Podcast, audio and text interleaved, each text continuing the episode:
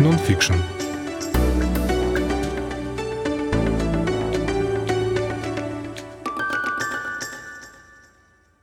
Дорогие друзья, здравствуйте. В эфире радио «Фонтанный дом», рубрика «Нонфикшн», где мы рассказываем об изданиях Европейского университета, и я ведущая этой рубрики Галина Артеменко. Представляю нашу гостью сегодняшнюю. Это Анастасия Павловская, научный сотрудник Центра изучения эго-документов «Прожито» а, Европейского университета. Настя, здравствуйте. Здравствуйте. Очень рада вас видеть. И мы сегодня будем говорить о книге, которая увидела свет в январе этого года, но актуальности не потеряла. Книга, которая называется «Я знаю, что так писать нельзя. Феномен блокадного дневника». Эта книга была представлена у нас в музее Анны Ахматовой в Фонтанном доме. Был большой вечер, посвященный этому изданию цитировались дневники, беседовали о судьбах людей, о феномене блокадного дневника. И одна из исследователей блокадных дневников, э, Полина Борскова, обращалась к нам по видеосвязи. И вот сегодня мы об этой книге говорим. Недавно мы ее снова вспоминали, когда говорили о 8 сентября, о памятном для всех ленинградцев, петербуржцев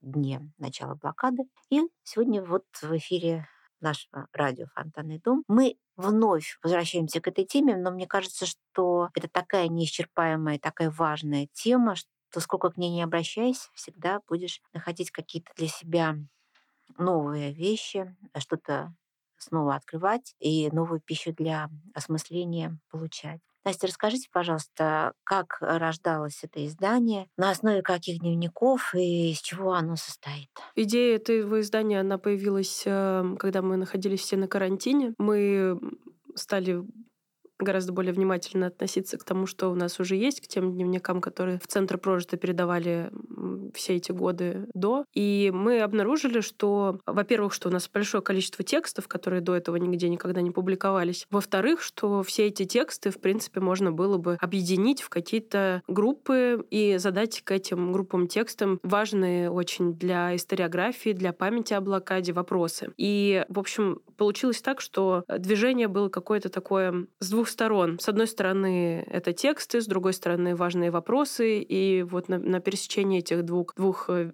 кругов родилась вот эта серия. Мы сразу наметили какие-то темы, которые нам были бы интересны. В частности, мы сразу поняли, что мы бы хотели сделать том про э, эвакуацию из блокадного Ленинграда. Мы сразу поняли, что мы бы хотели сделать том про гендерный порядок в блокадном Ленинграде, прежде всего о роли женщины, о дневниках 1940 года, о том, что предшествовало блокаде. И вот на самом деле сначала появился как раз какой-то план, а уже после этого мы поняли, какой том мы сделаем первым. И мы решили, что поскольку это сразу серийное издание, что мы начнем с такой очень вводной, широкой, общей темы, без которой, в принципе, нельзя заводить разговор о блокадных дневниках. Это вопрос, что такое блокадный дневник? Почему мы считаем, что это очень важный исторический источник? Почему мы так часто обращаемся к его исследованиям? Почему в культурной памяти о блокаде Ленинграда это стало таким очень важным общим местом? И вот эти все вопросы мы пытаемся исследовать с помощью наших статей. Галина уже вы упомянули Полину Борскову, она написала очень важный текст про саму практику блокадного письма. Наша с Алексеем Павловским статья о месте блокадного дневника в культурной памяти. Эти тексты, они очень разные по своему подходу, по какому-то теоретическому бэкграунду. И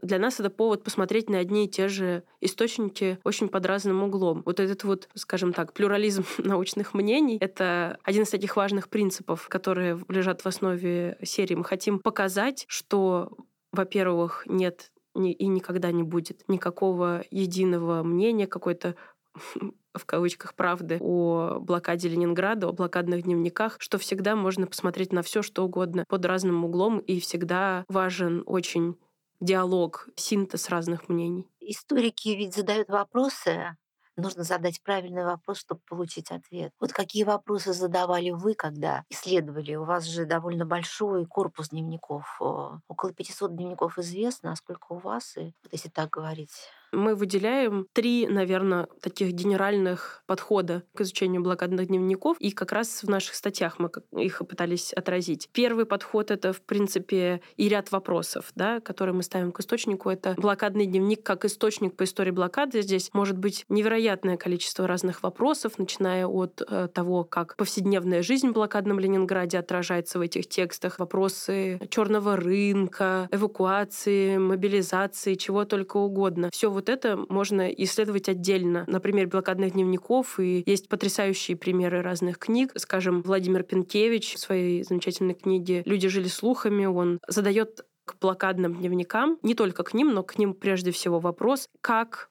в них отражается неформальное коммуникативное пространство, то есть как люди обмениваются информацией в блокадном Ленинграде. Это довольно интересная оптика, и она возможна, когда у нас есть большое количество таких э, текстов. В то же самое время мы можем посмотреть на блокадные дневники, как на них самих, как они есть. Да? И этим занимается, например, Алексис Перри в своей книге «The War Within». Полина Борскова в своей статье как раз пишет о том, как писали блокадном Ленинграде. Как вообще это письмо блокадное было устроено с жанровой точки зрения, а с точки зрения рутинной практики таких вещей. Это направление, оно, я бы сказала, что сейчас только начало развиваться. В основном, конечно, на сами дневники к ним обращаются достаточно мало. Но мы верим, что вот эта наша серия, она в том числе попытка углубить это поле, расширить его каким-то образом. Третье направление как будто бы было задано впервые нашей с Алексеем Павловским статьей, потому что мы прекрасно понимаем, что сам блокадный дневник, он важен не просто как текст, он важен как артефакт. Именно поэтому в экспозициях музеев есть большое количество блокадных дневников представлено. У нас в Ленинградской области есть памятник дневнику Тани Савичевой. Вообще, в принципе, разговор о блокаде без дневника Тани Савичевой или там уже теперь без дневника Юры Рябинкина, он абсолютно невозможен. И вообще, как мы пишем в своей статье, сам факт, что у нас наш язык никак не спотыкается, когда мы говорим блокадный дневник, произносим это слово, это сам уже по себе факт того, что блокадный дневник стал неотъемлемым неотъемлемой частью нашего разговора о блокаде. И вот эти все подходы мы как раз хотели показать большое количество разных вопросов, которые можно задать, и более того,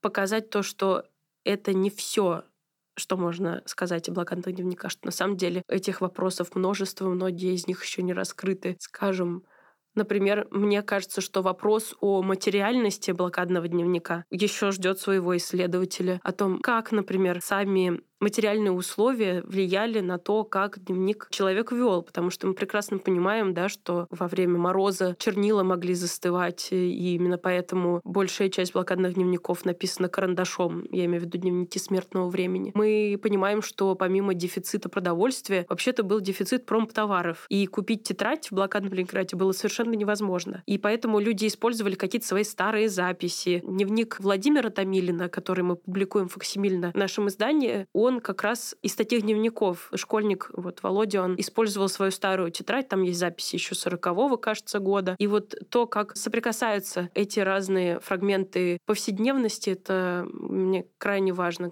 кажется. Каждый такой дневник получается таким своеобразным полимсестом, который открывает э, слой за слоем какие-то разные новые смыслы и уровни тогда, когда исследователь задает к этим дневникам важные и нужные вопросы. Как ни странно, вот само название книги я знаю, что так писать нельзя. Это же из дневника коммуниста, человека, которого партия бросила на важный участок блокированного города, работа в блокированном городе. Это кладбище. Угу. Он должен был организовать работу. Да, да, да, да, да. На кладбище, работу по захоронению огромного количества мертвых людей. Он такой истинный партиец, прям вот без страха и упрека, очень ответственный, достаточно жесткий. И вот эти его слова, я знаю, что так писать нельзя. По большому счету, они вроде бы и не свойственны свойственно такому человеку, без страха и упрека, идущего туда, куда партия укажет. И тут вот такое признание. Выудили вот эту фразу, и именно она стала заголовком вот этого феномена. Я знаю, что так писать нельзя. Вот если экстраполировать на все тексты, в чем знание о том, что писать нельзя? Вот так писать нельзя. И тем не менее писали. На самом деле это название появилось не сразу. И мы долго думали, как его назвать этот том. Мы сразу поняли, что это будет про феномен блокадного дневника, но хотелось дать какую-то открывающую фразу. И так получилось, что одновременно я случайно увидела эту фразу. Мне показалось, что она прекрасно соотносится с тем, что, о чем пишет Полин Борсков в своей статье, о том, что блокадное письмо, оно само по себе, ну, как сказать, оно монструозно. Оно о тех вещах, о которых в обычной жизни довольно тяжело довольно непривычно и, в общем, довольно шокирующе писать. Мне кажется тоже важным, что это появляется именно у коммуниста, потому что это такая, ну, как бы сказать, следователи сказали, что, что это субверсирующая такая, подрывающая себя изнутри фраза. Она фактически меняет вообще весь смысл всего того, что Никулин пишет до этого. Это мы видим, кажется, что абсолютно в любом тексте, даже если автор не признается в этом, не прописывает это специально. Все понимают, что происходит что-то экстраординарное, и все пытаются найти, прощупать свой голос, найти правильную, нужную интонацию, если это возможно. Пытаются приспособить сам жанр дневника под эти условия. Именно поэтому блокадные дневники, я бы сказала, они в жанровом отношении отличаются от большинства других дневников. Можно тогда несколько слов о других авторах э, дневников? Они же все очень разные люди. Не как вообще собрался такой пул авторов? Вот как выбирали дневники? Поскольку наша задача была сделать такую книгу, прочитав которую человек, который ничего не знает о блокадных дневниках, получил бы какое-то о них представление, мы хотели взять, с одной стороны, тексты очень разные, чтобы показать э, многообразие языка описания блокады, многообразия вообще дневниковой практики. И, с другой стороны, мы хотели показать и авторов максимально разных. Именно поэтому у нас э, есть там дневники школьников, эм, и рядом с ними дневник э, сотрудника горкома. Это разные с точки зрения советской иерархии люди, разные люди с точки зрения там, образования их. И тексты принципиально разные. Скажем, вот сотрудник горкома, о котором я говорю, Александр Гришкевич, он профессиональный известный пропагандист, как бы мы сейчас это сказали. Он занимался вопросами печати в блокадном Ленинграде. И, казалось бы, вот что можем мы ожидать от такого текста? Мы думаем, наверное, что там могут оказаться какие-то штампы, какие-то соцреалистические фрагменты. Но нет, этого всего нет. И он пишет э, свой текст, э, во-первых, довольно в таком формате скорее не дневника, а набора очерков, таких коротких заметочек. И эти заметки далеки от того, что писали в советских газетах. И очень важно было показать тоже вот то, как статус человека влияет или не влияет на то, что он пишет, на то, что он имеет право вообще писать. Анисим Никулин, о котором мы до этого говорили, он чувствовал, что он не может о чем-то писать. Хотя он был э, тоже членом партии, был убежденным, по крайней мере, он нас так убеждает, что он убежденный сторонник коммунистической партии. Он поэтому в этом тексте очень видна не просто самоцензура, сколько вообще такое очень планомерное, последовательное выстраивание этого текста. Он его делает, правда, очень таким соцреалистическим. Там есть такие фрагменты, которые мы могли бы увидеть в литературных произведениях 30-х годов. Там есть фрагмент, который мне очень нравится, где он говорит, посмотрите, вот что мы сейчас видим, разрушенные дома, люди везут э, трупы на санках, но коммунист увидит другое. Он увидит прекрасный город, многомиллионный, с широкими улицами, с э, машинами, которые едут по ним. И вот он действительно хотел на месте котлована, в который превратился блокадный Ленинград, увидеть большой завод.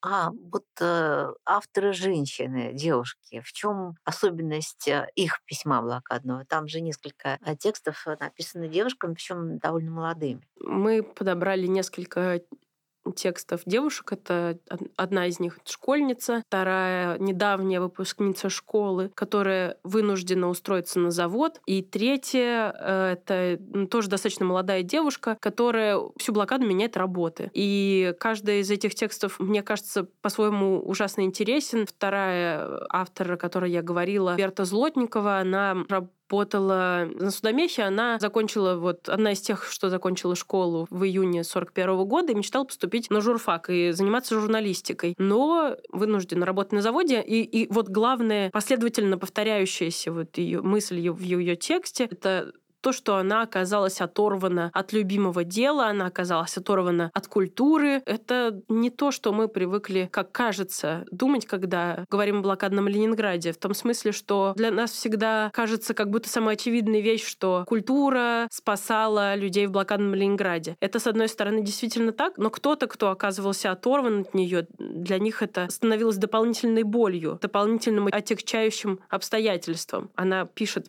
по-моему, мы вынесли это в подзаголовок статьи. Без искусства я зверею. Да, да, и да. вот, да, весь ее текст именно про это. Да, это есть. Мгм. Да, и она там сетует на то, какие ужасные грубые условия труда Да. И заводе. грубые Да, люди. грубые люди, просто страдает такая вот. У нее очень частое вообще слово скучно в ее дневнике. Это тоже довольно непривычно, но я должна сказать, что для 30-х, 40-х годов слово скучно имело несколько другое значение. Ну, скорее означало там тоскливо. Ну вот она постоянно пишет, что ей скучно, что она ну, чувствует, в общем, что она не там, где она должна быть. Она одна из тех, чью профессиональную, в том числе, кажется, траекторию очень сильно блокада нарушила. Еще одна автора, о которой я говорила, Нина Обухова-Духовская, которая постоянно меняет работы. Это невероятный вообще-то пример прекрасных отношений с собственной матерью. Берта Злотникова, о которой я говорила до этого, она наоборот с матерью со своей несколько натянутых отношениях, и это, в принципе, в блокадном Ленинграде было довольно распространено, когда привычные отношения рушились. Ужас ситуации в том, что физиологические потребности, они могли в какой-то момент Подтачивать или обрушить И- отношения. и- да. Именно так. А вот Нина Обухова-Духовская, ну, есть ощущение, будто бы она выжила, она пережила блокаду, да, и дневник заканчивается в 44 году. Она как раз выжила, потому что на всех своих работах она работала вместе со своей матерью. И они переходили с места на место. Она даже работала товароведом в книжном магазине, и потом она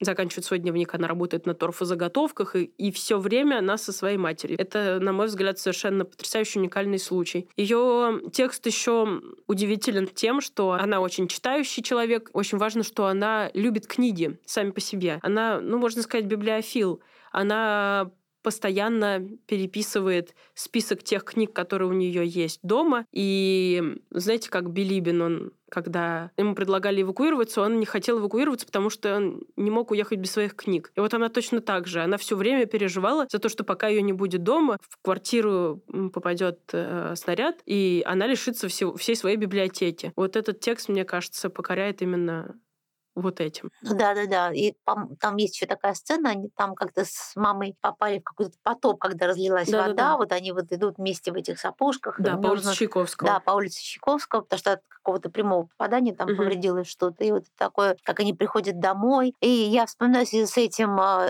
очень известный текст Лидии Яковлевны Гинзбург «Записки о жалости и жестокости», когда Оттер, интеллигент, описывает э, свои внутренние ощущения от разлада в собственной маленькой семье. Вот он просто скрупулезно Да-да. как вот так вот описывает. И это рушащиеся отношения, это совершенно другое качество жизни людей, жизни и, и взаимопонимания, и взаимонепонимания. И вот тут такой другой пример, когда, казалось бы, в совершенно нечеловеческих условиях люди даже более сплачиваются. И в этом какая-то надежда, мне кажется, есть. А вот как вообще-то шел отбор? Вы из всего корпуса как выбрали именно это? Это ж, наверное, вы мучились долго, потому что хотелось и то, и то, и то. Мучились, да, мы собирались э, нашим авторским коллективом. Я напомню, это помимо меня еще Полина Борскова, Алексей Павловский, Никита Андреевич Ломадин и э, Михаил Мельниченко. Мы сделали, во-первых, какую-то общую выборку доступных на- нам текстов, которые у нас есть и которые еще не публиковались. И, знаете,